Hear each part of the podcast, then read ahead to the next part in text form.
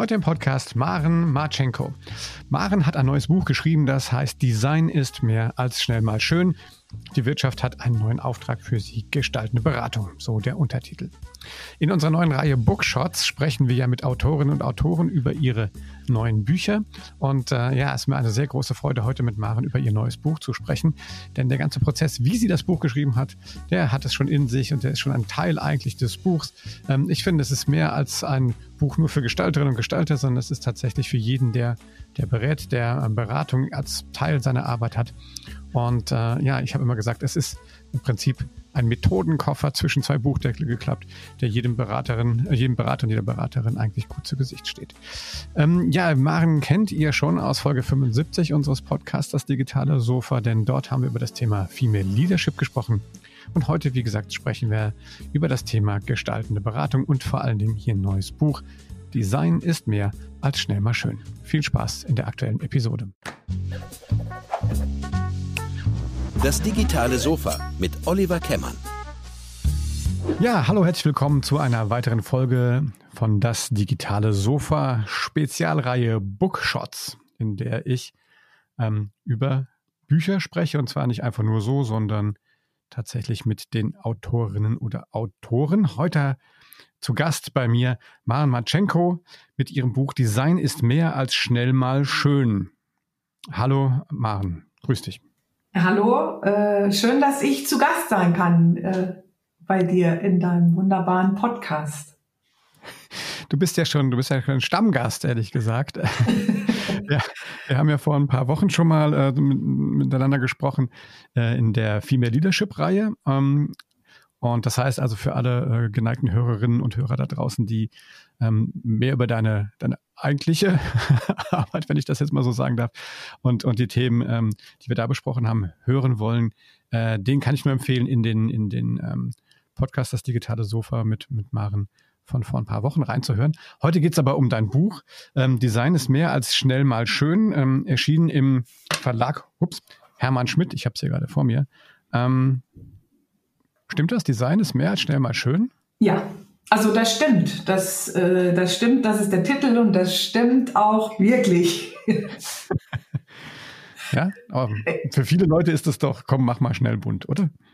Tatsächlich, ja. Also dass, ähm, wenn man äh, DesignerInnen fragt, äh, was so die häufigste Anfrage ist in ihrem Beruf, dann ist das tatsächlich so der Klassiker. Äh, wir brauchen hier mal schnell, mal schön ein Logo, eine Webseite, eine Broschüre, eine PowerPoint-Präsentation. Genau. Als, äh, als sei das die Kernkompetenz von DesignerInnen, die Welt schön im ästhetischen Sinne zu machen.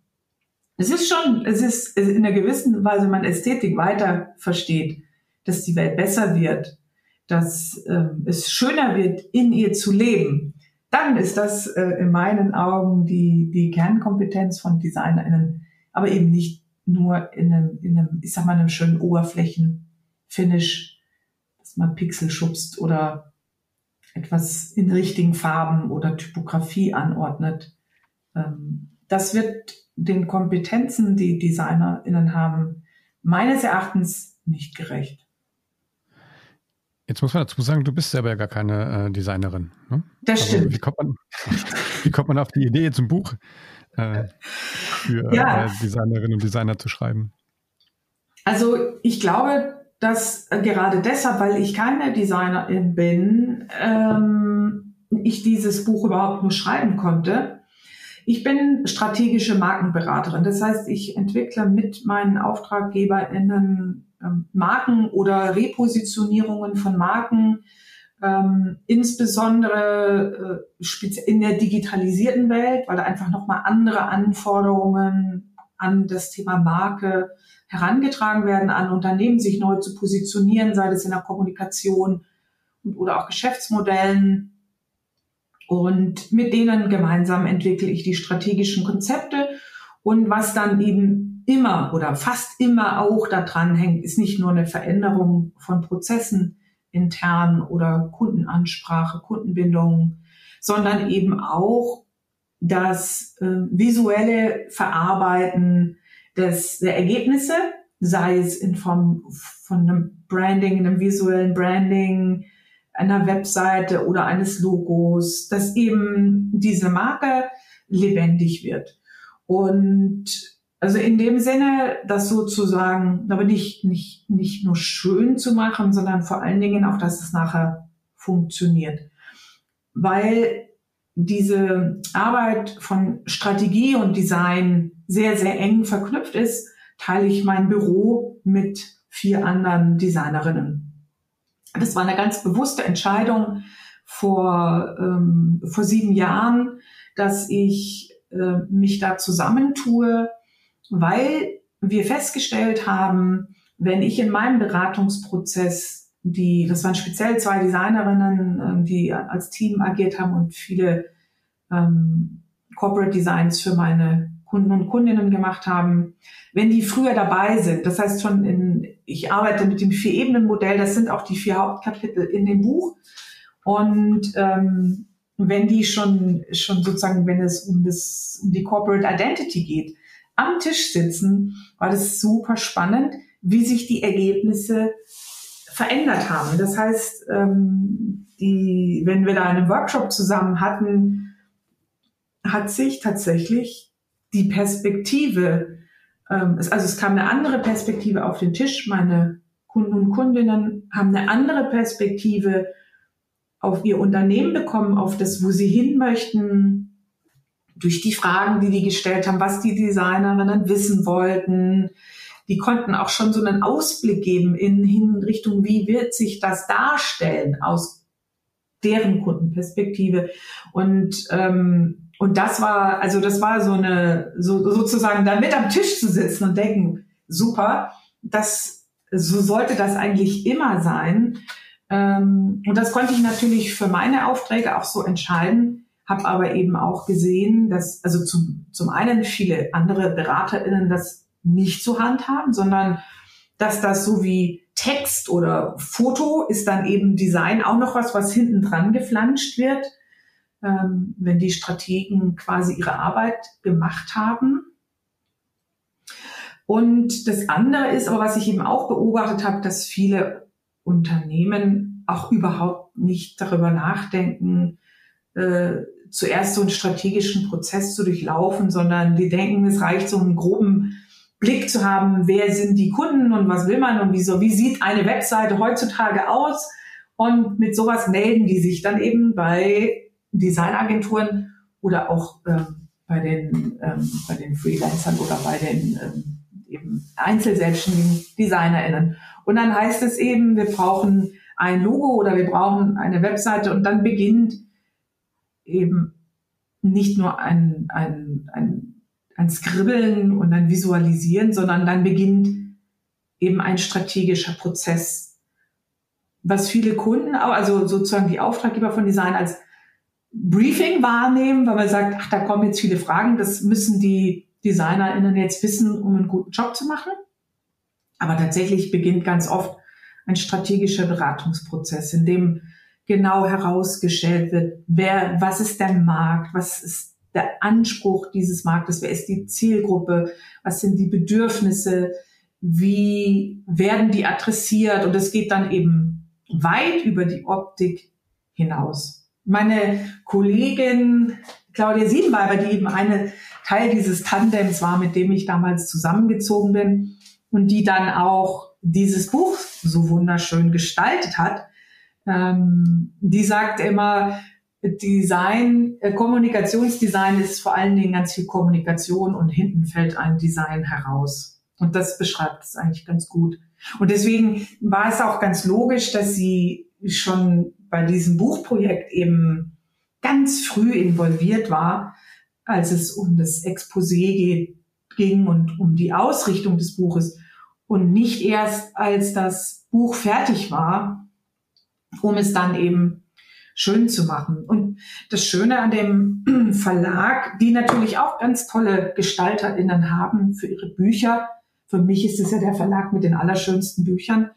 Ähm, die haben sich da auch drauf eingelassen und haben gesagt, das ist eigentlich logisch, dass die Claudia Siebenweiber das Buch gestaltet, weil sie eben schon lange dabei war, eigentlich schon vor, vor der Idee zu dem Buch, die mit dazu beigetragen hat, dass es dieses Buch überhaupt gibt, weil sie mich auch ermutigt hat, es zu schreiben.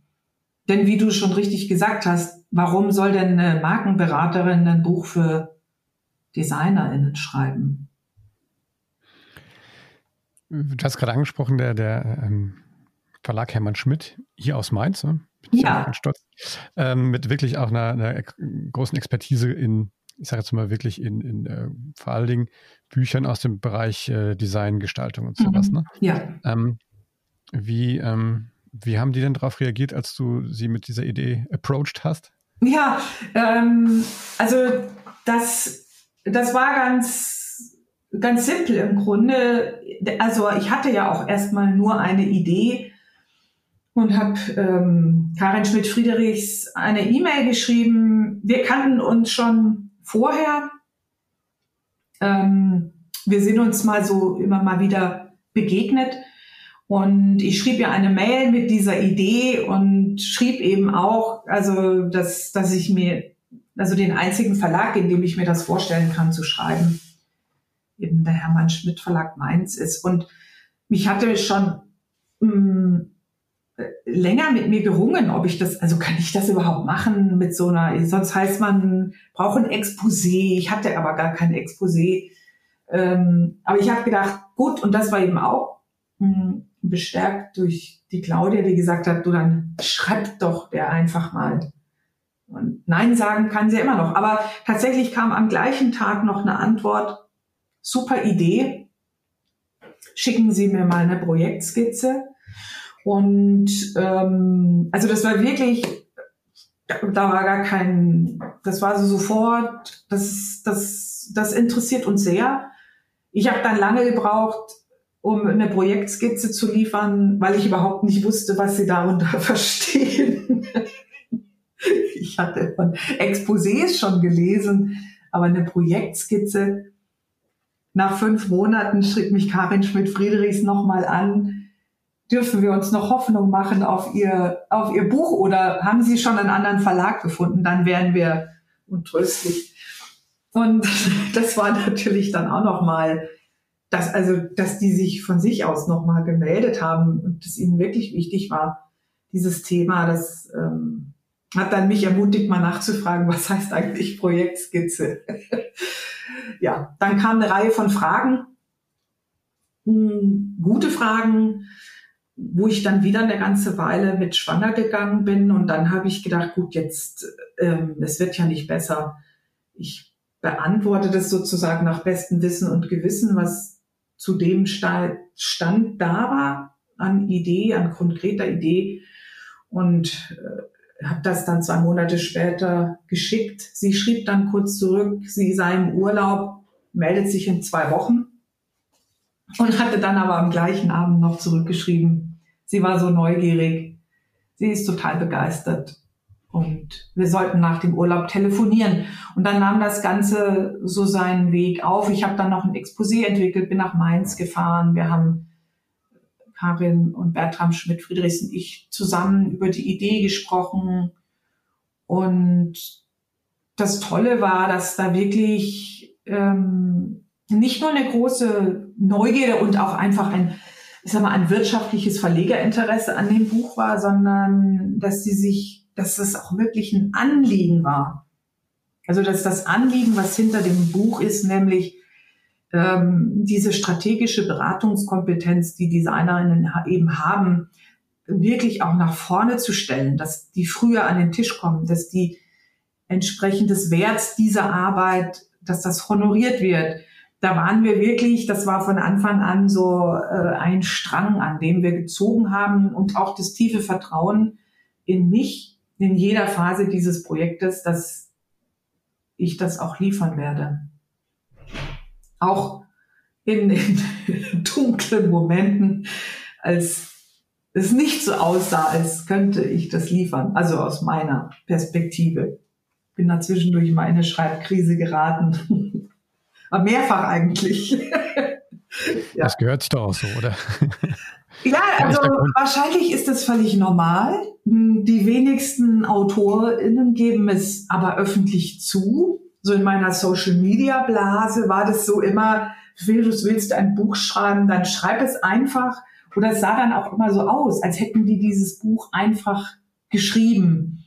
Und deswegen kam ich mir zwischenzeitlich schon so ein bisschen, ja, ich will mal sagen, wie so ein Versager vor, weil ich nicht wusste, wie das weitergeht. Und ich an sich ja über ein Thema schreibe, in dem ich mich ja sehr gut auskenne, nämlich wie man Beratungskompetenz vermarktet oder aufbaut, in ein Angebot gießt und vermarktet.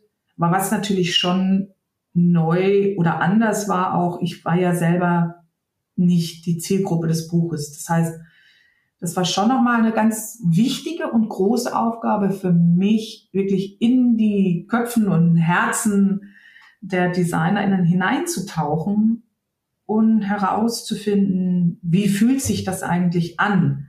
Was passiert da wirklich? Also was, in welchen Situationen stecken die dann? Wofür fehlen Worte? Ähm, und, und, und vor allen Dingen auch, wie fühlt sich das an? Denn ich bin ja Beraterin und mache nichts anderes als Beratung. Und dafür werde ich auch ganz selbstverständlich bezahlt. Und warum ist das eigentlich nicht so in der Designbranche? Das war für mich eine große Blackbox, die ich dann eben auch erstmal erforschen musste und ausleuchten musste. Das habe ich gemeinsam mit anderen DesignerInnen getan, weil das ja, wenn man außen steht, kann man nicht von innen drauf gucken. Ja, woran, woran liegt es denn? Was, hat, was war denn sozusagen eure, euer Forschungsergebnis? Also warum werden denn Designer nicht als, ähm, als Beraterin, Berater wahrgenommen? Ähm, das hat ähm, mit dem Bild zu tun, mit dem, also zum einen, was sie von sich selbst haben, aber was eben auch andere von ihnen haben. Und das, was so, kann man nicht so genau sagen, das ist so ein bisschen wie bei der Henne und dem Ei, was war zuerst da, haben, äh, war das die Situation, dass äh, sich DesignerInnen angefangen haben, ihre Leistung, also das ist ja ein kreativer Prozess, ein kreativer Gestaltungsprozess, der immer mit einer Problemstellung anfängt, mit einer Fragestellung und dann werden Informationen gesammelt, die problemrelevant sind und dann entwickelt man eine Lösung da heraus. Man skribbelt erstmal was etwas oder es skizziert etwas, ähm, das auch im Sinne, ne, wenn man jetzt ähm, in, in der Produktentwicklung ist, sagt man Prototyping. Ähm, so war das ja schon. Und dann wird diese Lösung getestet, der Prototyp getestet, das Skribbel getestet. Äh, funktioniert das? Das ist ja beim Design ist ja nicht, wenn es schön ist, sondern wenn es funktioniert. Und wenn es, wenn man weiß, es funktioniert, dann wird das sozusagen ausgearbeitet. Dieser Prozess, so ist Design und so war das auch schon immer. Das ist nicht erst seit Design Thinking so, ähm, sondern das ist dieses, dieser Design Doing Prozess, den, den es eben immer schon gegeben hat. Aber es ist eben, wenn man einen Prozess verkauft, ähm, ist das für Kunden nicht immer ganz so interessant. Lieber wollen sie Ergebnisse. Und dann hat man diese Prozesse sozusagen in Behälter gegossen und da Label draufgeklebt und die hießen dann Logo oder Corporate Design oder Webdesign. Und dann hatte das so Produktcharakter. Und, ähm, und ehe man sich versah, wurden eben nur noch Ergebnisse verkauft. Und du siehst das auf ganz vielen Webseiten. Da sieht man nur Fotos von Ergebnissen und der ganze Prozess dahinter sozusagen mit die Ausgangsarbeit der strategischen Fragestellungen, des Sammelns zu dieser strategischen Fragestellung, des Entwickeln eines Prototypen, des Testens und des Adaptierens und Ausarbeitens, das wird oft nicht kommuniziert und auch nicht visualisiert.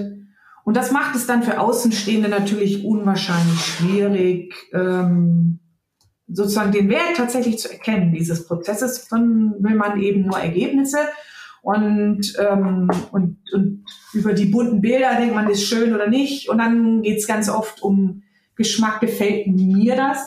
Das kommt dann noch erschwerend hinzu, ähm, dass diese, diese Arbeit, diese Designarbeit wird natürlich komplett aus der Zielgruppenperspektive, ähm, um die es am Ende geht. Ich sage mal so, ist es relativ wurscht, ob das dem Geschäftsführer des Maschinenbauunternehmens die Webseite gefällt oder nicht.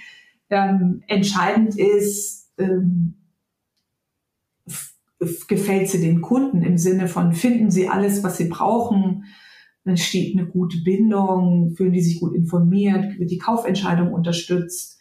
All das, ähm, das ist ja die Aufgabe einer, einer Webseite, zumindest im Unternehmensbereich. Und das führt dazu, dass es nicht von heute auf morgen passiert, sondern das war ein längerer Prozess, dass eben Design auf dieses visuelle, ästhetische Ergebnis reduziert wurde. Und deswegen ähm, schnell mal schön, also schön vor allen Dingen und das schnell mal schön kam eben daher auch, dass das etwas ist, was eben oft hinten dran gehängt wird und dann ist die Zeit schon knapp. Also die Messe steht vor der Tür oder der ganze strategische Prozess vorher hat viel länger gedauert als gedacht oder man hat es einfach verpennt. Und, ähm, und nochmal verstärkt durch die gesamte Digitalisierung auch des Designprozesses über Softwarelösungen, dann sieht das so aus, als würde man so mal schnell klick, klick, klick ähm, was hinwerfen. Und das, was eben auch die Claudia Siebenweiber meinte, gutes Kommunikationsdesign ist erstmal ganz viel Kommunikation und dann fällt hinten das Design raus. Das ist, wenn die Arbeit vorher gut war, dann geht das tatsächlich auch schnell. Aber wenn die Arbeit vorher nicht gut war, das heißt nicht die richtigen Fragen gestellt wurden oder nicht die richtigen Schlüsse daraus gezogen wurden oder sie überhaupt nicht gestellt wurden, dann, dann fällt auch hinten raus nicht sch schnell mal schön, sondern irgendwas verstärkt noch durch so Plattformen wie 99 Designs oder Fiverr, ähm, wo, wo man so, ne, man schreibt da sowas rein und irgendwo rund um den Globus sitzen dann Leute da dran und schicken dir innerhalb von ein paar Tagen Ideen. Und das alles befördert das Gefühl, das geht doch alles jetzt so viel schneller. Dieses Schöne, ähm, und das hat nicht geholfen. Und um das zu ändern, hm, das ist nicht so trivial, das ist so ein bisschen wie die Brücke eigentlich zu unserem letzten Podcast, wo es ja auch um, um Gender Equality geht und letztlich auch um bestimmte Stereotype, Verhaltensstereotype oder auch, sag mal, Bilder, innere Bilder, die man im Kopf hat, zu verändern. Also dieses Bild, was Design ist und auch dieses Selbstverständnis, was DesignerInnen haben, dass sie eben ihre größte Kernkompetenz nicht das Schöne ist, sondern dass der ganze kreative, strategische Prozess davor, auch dieses Selbstverständnis zu verändern und zu sagen, wenn eine Anfrage kommt, ich mache nicht schnell mal schön, ich mache Ihnen das schön, aber wir haben vorher äh, noch ein paar andere Schritte. Da gehört schon was dazu. Ähm, da für sich und dafür einzustehen, wenn man weiß, dass es noch Mehr an anderen ähm, äh, DesignerInnen gibt, die für, ne, die das dann eben so machen, wie die Leute das wollen. Ja, das sind ja so zwei, zwei Aspekte eigentlich, die dann, also finde ich jetzt aus meiner Sicht so zwei Aspekte, die dein Buch da abdeckt, äh, oder zwei Ebenen, auf dem das, das Buch wirkt.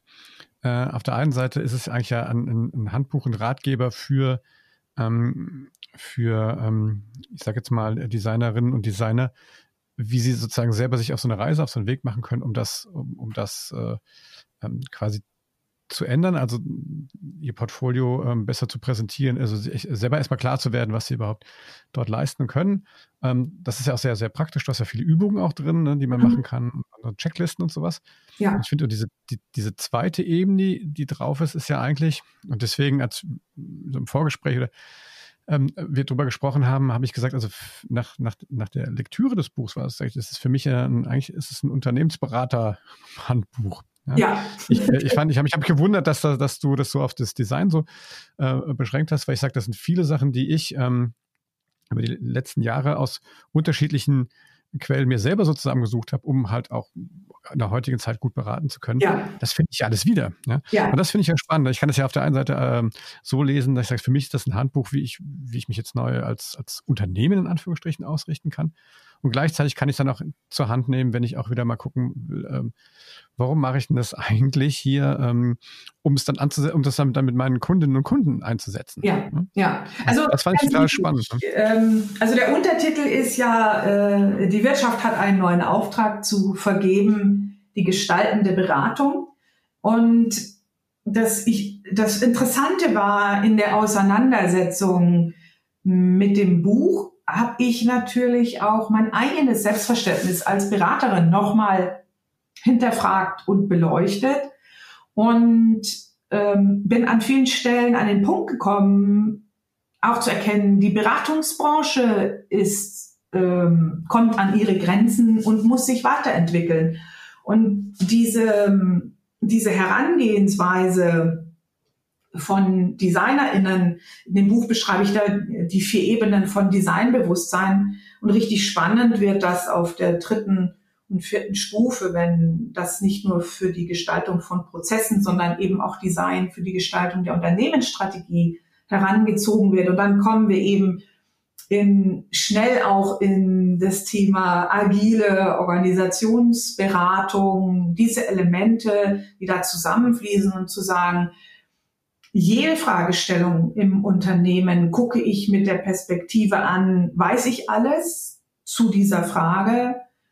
Wie sehen Lösungsmöglichkeiten aus zu dieser Frage? Wie könnte ein Prototyp dazu ausschauen? Wie teste ich den? Und dann, ähm, und dann setze ich das um ähm, hat dazu geführt, nicht nur, dass ich mein eigenes Beratungsgeschäftsmodell ähm, wirklich in Frage gestellt habe. Also ich, ich bin mir sicher, klassische Beratung, wie wir sie auch heute kennen, gibt es so in zehn Jahren nicht mehr. Auch wir müssen uns neu erfinden. Ähm, habe dazu geführt, dass ich mit der Herangehensweise Design als Strategie auf dieser vierten Ebene der Designleiter jetzt eben so ein Educational Startup aufbaue.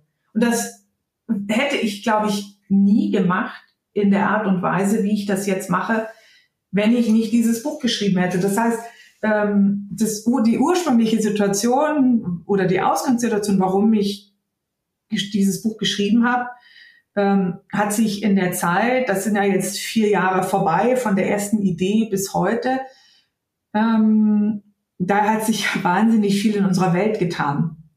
Und wir müssen eben neu gestalten, wie wir miteinander kommunizieren, wie wir miteinander arbeiten, wie wir Kundenbindungen herstellen in Zeiten von Social Distancing.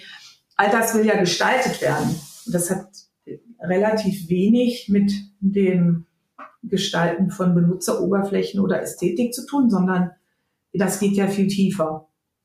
Und deswegen ist dieses Buch ähm, natürlich auch interessant für alle, die in irgendeiner Form gestalten, beraten, tätig sind. Also im Grunde jeder Berater oder jede Beraterin mit dem Anspruch, die Welt besser zu machen für ihre AuftraggeberInnen, für die ist das ein Buch die sich die Fragen stellen können, wer bin ich? Ist mein Angebot zeitgemäß? Ähm, kommuniziere ich das? Bringe ich das überhaupt rüber? Was der Wert meiner Arbeit ist?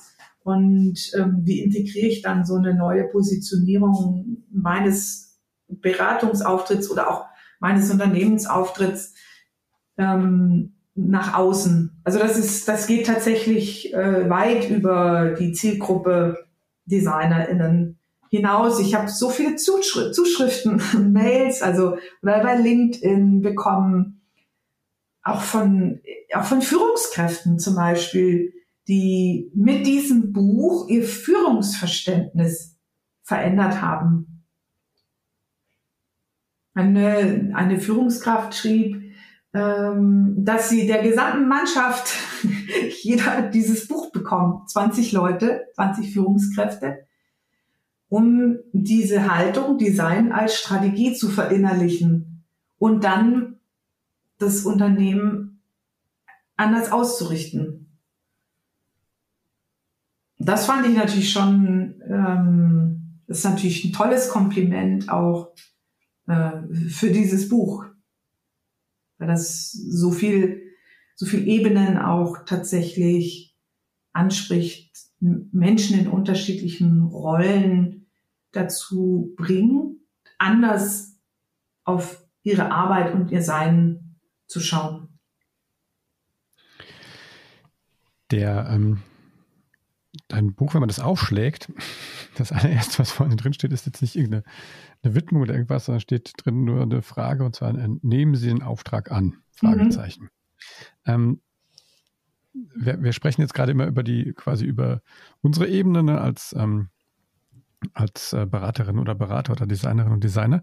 Ähm, es gibt ja natürlich immer, und das schreibst du, glaube ich, auch irgendwo, ne, also Kommunikation grundsätzlich ist ja nie eine Einbahnstraße, sondern mhm. gibt immer zwei, die damit was zu tun haben. Ne? Ja. Und ich finde immer das Schöne, was man, ich frage mich ja immer so, was kann ich denn selber irgendwie tun, um, um, eine Situation zu verändern? Weil ich, ich kann jetzt, wenn der Kunde nicht beraten werden will, ja, ja. dann dann kann ich mir auf den Kopf stellen. Ja, dann kann ich, ist, dann kann ich noch, dann kann ich zehn von deinen Büchern lesen, da passiert nichts. ja. so. äh, deswegen ähm, glaube ich, ist das ja genau die, die richtige, ähm, die richtige Frage, weil und ich glaube, dann, dann gibt ihr da auch noch eine Antwort. Ne? Ich kann hingehen und kann sagen, ich äh, muss mich dann auch vielleicht anders, ja, ich muss halt als Wurm am Haken der Angel, äh, muss ich vielleicht ein anderer Wurm werden, damit die Leute vielleicht erst gar nicht auf die Idee kommen, dass sie bei mir nur einfach Triviales ähm, ja. schön machen erwarten, sondern das heißt, ich muss, ich muss mich da sozusagen aufhübschen, in Anführungsstrichen. Ähm, gleichzeitig kann ich aber natürlich auch selber auch entscheiden. Und ich glaube auch den, ähm, ähm du hast ja auch Simon Sinek mit seinem Golden Circle drin zitiert, der hat ja, ja auch mal äh, gesagt, glaube ich, äh, oder als sie ihn gefragt haben, warum er nur für fantastische Kunden arbeitet, das wäre total auffällig. Und da sagte er, ja, weil ich das so will. Ja. und äh, ich glaube, dass da haben wir es ja selber in der Hand alle, ähm, um zu sagen, uns die Kunden auch entsprechend dann auszusuchen und auch den Mut zu haben, da mal Nein zu sagen. Ne? Genau. Und gleichzeitig ist es aber kein, ähm, kein Muss. Also es, ich will wirklich einladen, also das, ähm, das ist ja eine, eine Frage, die kann ich mit Ja und mit Nein beantworten. Niemand muss diesen Auftrag der gestaltenden Beratung für sich sozusagen sich auf die Fahne schreiben. Ähm, man kann auch dieses Buch lesen und zu einem ganz anderen Ergebnis kommen. Ähm, das ist da universell anwendbar. Aber tatsächlich für die, die, denen das wichtig ist, zu gestalten im Sinne von etwas zum Positiven, zum Besseren hin zu verändern. Die, das passiert eben auf, auf, auf diesen vier Ebenen. Und es ist wichtig, sich das ehrlich für sich selbst anzugucken und zu sagen, ja, das bin ich, ja, das kann ich, ja, das will ich.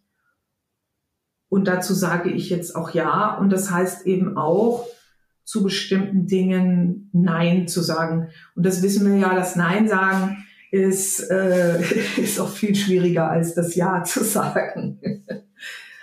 Aber das, äh, das weiß ich jetzt schon auch. Das Buch ist ja jetzt ein, vier, fünf Monate auf dem Markt.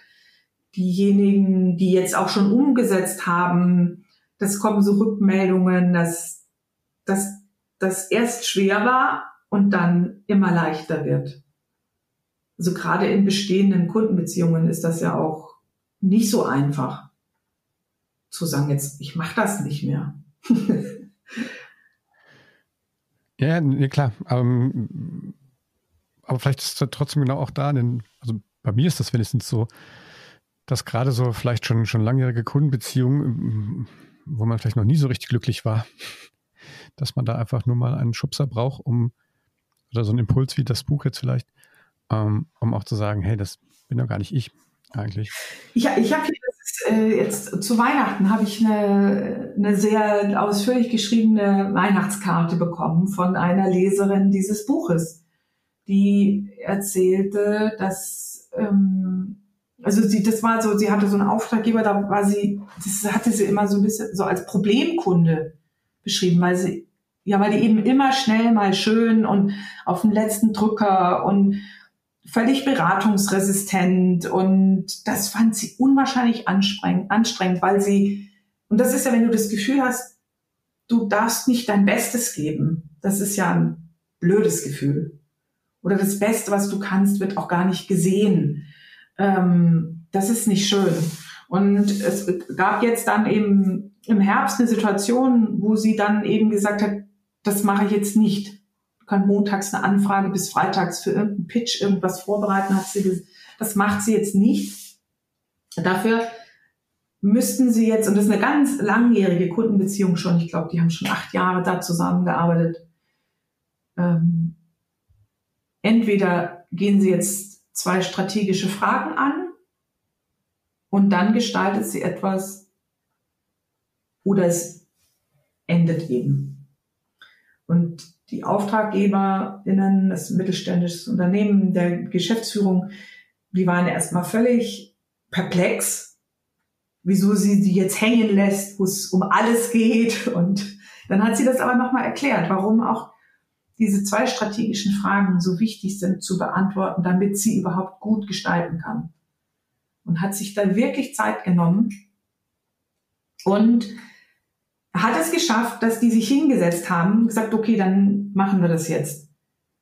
Und wir haben nicht an dem Pitch teilgenommen, sondern haben solide überlegt. Und das, das ging dann natürlich über so ein paar Wochen. Und dann hat, oder hat sie dann eben geschrieben. Und jetzt sind sie besonders dankbar, so dankbar wie noch nie, dass sie sagen, danke, dass du uns an die Hand nimmst und führst in dieser schwierigen Zeit. Und sie hat noch nie so viel Wertschätzung bekommen für ihre Arbeit, wie jetzt. Und das, und das ist so, ich, ich krieg noch Gänsehaut, wenn ich das jetzt nochmal diese, also wie sie das geschrieben hat. Und das eben mit diesem Buch und den Tools, die da drin sind und wie sie das für sich umgesetzt hat in der schwierigen Situation und jetzt die Früchte erntet, ähm, da, da geht natürlich total das Herz auf. Aber es ist eben auch sehr symptomatisch, dieses einstehen für sich in dem Moment und Nein zu sagen und dann darauf zu bauen, dass das Vertrauen in der Kundenbeziehung auch groß genug ist, dass sie sich einlassen. Ähm, das gehört natürlich auch dazu. Also das will ich gar nicht verhehlen. So eine andere hat dann geschrieben, das steht nicht in deinem Buch drin, wie schwierig das dann ist. Ja, fairer, fairer Einwand. ja, habe ich gesagt, das stimmt, das wollte ich nicht. Das, ich wollte erstmal die Leute auf den Weg bringen. Das wird dann vielleicht das nächste Buch. Wobei es zum Nein sagen gibt es ja auch ganz viele andere wunderbare Bücher.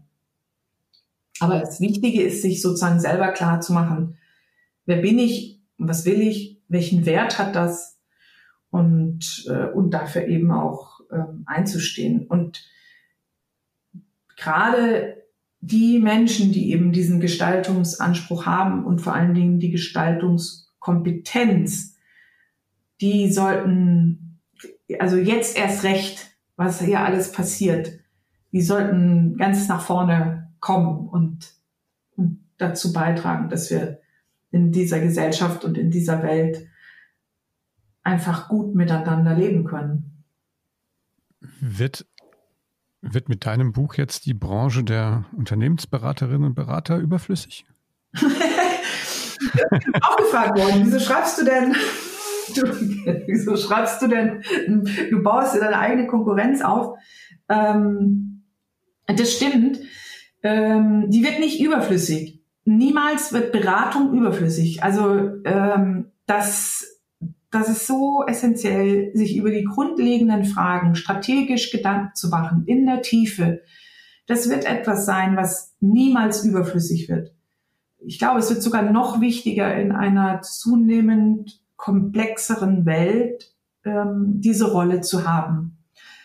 Nur die Art und Weise, wie Beratung abläuft, die verändert sich. Und, ähm, und das ist mir auch selber eben im Schreiben nochmal klar geworden so wie ich mal begonnen habe mit meinem klassischen BWL-Studium äh, mit diesen linearen Modellen, ne? also das ist das Vier-Ebenen-Modell. Man sieht ja auch so ein bisschen meine Wiege, ja? sieht sehr linear aus. Tatsächlich ist das ja ein iterativer Prozess und ist eigentlich nicht zu Ende, sondern in dem Moment, wo du auf der Ebene tun angefangen bist, angekommen bist, hast du ein neues Selbstverständnis und fängst eigentlich wieder auf der Ebene Sein an. Aber das ist, naja, deswegen ist es auch ein schönes Beispiel. Ähm, diese lineare Welt aus der Beratung kommt, die, die, die kommt an Grenzen. Das heißt, Beratung muss sich verändern. Wir, ja, alle, die in der Beratung tätig sind, Die sollten sich eine gute Scheibe von den DesignerInnen abschneiden, was diesen kreativen Prozess angeht, weil das meines Erachtens auch der Beratungsprozess der Zukunft ist. Der ist agil, der ist nicht linear und ähm, auch nicht nur nicht nur einmal den großen Wurf und dann wieder raus. Ne? Also ich sage mal so McKinsey-Style. da kommt so eine Horde Anzugträger in ein Unternehmen. Alles wird aufgemischt. Gut, als ich damals noch in einem Versicherungskonzern gearbeitet habe, da wurden viele Ordner zurückgelassen und die waren wieder weg. Und im Endeffekt wurden dann Leute entlassen hat sich nicht so wahnsinnig viel geändert. Aber und das ist eben ein, ein, ein Beratungsmodell, das ist ein Auslaufmodell. Und deswegen auch sollten sich alle, die beratend tätig sind, sich damit auseinandersetzen und gerne dieses Buch lesen und für sich ihr Beratungsgeschäftsmodell neu ausrichten. Ich habe es auf jeden Fall getan. Sehr schön. Was ist denn deine, was ist denn die Lieblingsstelle, deine persönliche Lieblingsstelle in dem Buch? Ähm, also das ist, ähm, das, das ist die Frage. Fragst du mich als Autorin oder als äh, sozusagen die Beraterin, äh, die das sozusagen von dem Inhalt her, also das Herzstück, das Herzstück, worum es geht, also das, dieses Herzstück der Beratung, das ist das konkrete Angebot, die Ebene haben, ich nenne das das Magnetprodukt, wo, wenn ich darüber spreche, wird unmittelbar klar, wer macht hier was für wen, warum, wozu führt das. Ähm, das ist das, was ich richtig gut und gerne mache. Das spüren die Leute, wenn ich darüber spreche. Und gleichzeitig ist es das, was ins Herz der Kunden trifft, weil es genau die Bedürfnisse, die genau bei den Bedürfnissen abholt, die sie haben. Das ist das Herzstück einer Marke, einer Positionierung, das Angebot, das man verkauft, ist natürlich auch das Herzstück des Umsatzes. Ohne Angebot, ähm, das man verkaufen kann, da hat man keinen Umsatz, dann ist man kein ökonomisches Unternehmen. Also deswegen von dem, von dem her wäre das äh, inhaltlich sozusagen das das Wichtigste. Und das interessanterweise war das das Kapitel, an dem ich am härtesten zu kämpfen hatte. Also ist es in der Hinsicht nicht mein Lieblingskapitel, aber da ist ganz viel passiert. Ich habe wahnsinnig viel über mich gelernt, über wie ich mit Scheitern umgehe, ähm, mit Krisen, wie ich daraus gestärkt hervorgehe, welche Qualitäten es braucht. Also das ist alles in diesem Kapitel haben. Aber so von dem, von dem Schreibflow, das war ähm, das letzte Kapitel Tun, also wo es so in den Fluss geht. Das war so spannend, ähm, weil ich, ja, ich habe, was, das, wie endet denn das Buch? Wo stehen die denn jetzt? Wo sollen die denn hin? Da bin ich lange spazieren gegangen. Ich habe ja im Kloster Benedikt Beuern dieses Buch geschrieben und bin einmal am Tag so eine Moorrunde gegangen das ist so eine, eine, unterschiedliche Längen, die ich da spazieren gehen kann. Und sonntags hatte ich eine längere Runde und wusste, am nächsten Tag schreibe ich dieses Kapitel. Und, ähm, und habe mich da hineinversetzt. Also ich sage, ich wusste ja schon, welche Reise die LeserInnen mit diesem Buch hinter sich haben und was ich jetzt gerne möchte, das passiert. Und ich wusste aber nicht genau, wie ich das schreiben werde oder was ich da schreiben werde. Das war ganz interessant. Bin Sonntagabends ins Bett gegangen, ohne das zu wissen und habe mich am Montag früh hingesetzt und habe dieses Kapitel in einem Rutsch durchgeschrieben und diesen letzten Los geht's, äh, Sie sind dran Abschnitt sogar, also das war in einem Rutsch, da, da gab es auch nichts mehr und ich habe dieses Kapitel der Verlegerin zum Lektorieren geschickt und sie hat nur drunter geschrieben, wow. Und dann waren so, waren so drei, vier, so, also so Tippfehler. Ähm, da war inhaltlich gar nichts mehr. Das heißt, ich habe dieses, dieses Kapitel ist im Grunde an, an einem Tag entstanden. Ich war in einem totalen Flow. Ähm, ich weiß noch, wie das, wie das Wetter war ähm, und dann habe ich gedacht, so hätte sich das ganze Buch anfühlen sollen. Das wäre toll gewesen. Das heißt, sozusagen aus Autorinnen-Sicht ist das letzte Kapitel mein, mein Lieblingskapitel, weil das so wirklich so ein ganz toller Schreibflow gewesen ist. Das kann man jetzt noch nachfühlen, glaube ich, den Flow, den du damals hattest.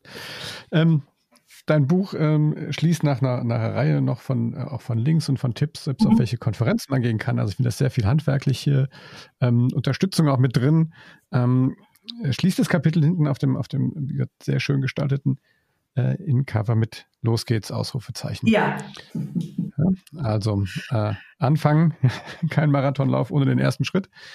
Ähm, Mann, ich danke dir äh, sehr für deine, für deine Zeit, uns hier wirklich so auch hinter die Kulissen de, der Entstehung des Buchs schauen zu lassen. Ähm, und ich wünsche dir ähm, allen Erfolg dafür. Und nochmal mein Rat, es ist, wie gesagt, ein Buch für jeden, der sich ähm, ähm mit, äh, mit Kundinnen und Kunden, ähm, ich sage jetzt mal, äh, beschäftigt und äh, Produkte verkauft, die so ein bisschen erklärungsbedürftiger äh, sind Mhm. Und, und, natürlich ist es für, ist es für ähm, Designer und Designerinnen, für Gestalterinnen und Gestalter, auf die ist es maßgeschneidert und zugeschnitten. Und wie gesagt, es ist auch eine Augenweide, finde ich. Kann man jetzt hier leider im Podcast nicht so sehen. Aber deswegen muss man sich das Buch ja kaufen, ja. Und am besten direkt äh, beim Verlag Hermann Schmidt. Ähm, ja. Dann äh, Am besten dort das tolles Unboxing-Event. Ja, ja, oder man, so wie ich, ja, fahr vorbei und kauf's direkt im Shop beim Verlag. Ja, das ist natürlich für alle, die in Mainz äh, Umgebung wohnen, leben, ist das, das ist wirklich, alle, ja, das ist äh, toll. Ein toll, ein, wirklich ein toller Verlag. Die haben auch immer mal wieder Tag der offenen Tür. Und ähm, das macht einfach riesig Spaß, dort zu sein. Ja, in diesem Sinne, ähm, nochmals vielen Dank. Bleib gesund, muss man heutzutage sagen. Ich, ich bin sehr sicher, dass dir die Ideen nicht ausgehen werden. ähm, und dass er wahrscheinlich jetzt, wo du mal rausgekriegt hast, wie man das so vernünftig macht und schnell macht und wie man in den Flow kommt, wahrscheinlich noch einige äh, Bücher von dir ähm, dann auch sehen und lesen äh, dürfen. Und ähm, ja, wenn es euch gefallen hat, dann gebt uns einen Daumen hoch. Ähm, wenn ihr noch Ideen auch vielleicht für Bücher habt, die wir hier mal besprechen sollen und Autoren und Autoren, die wir hier kennenlernen sollten, dann freue ich mich auch über Post von euch. Ähm, einfach unten in den Show Notes ähm, auf das äh, auf unsere Webseite gehen www.chemweb.de slash sofa und ähm, ja, ihr findet uns wie immer auf allen Social Media Kanälen und auch auf allen Podcast Kanälen. In diesem Sinne, ähm, macht's gut, bleibt sauber und gesund. Tschüss. Tschüss.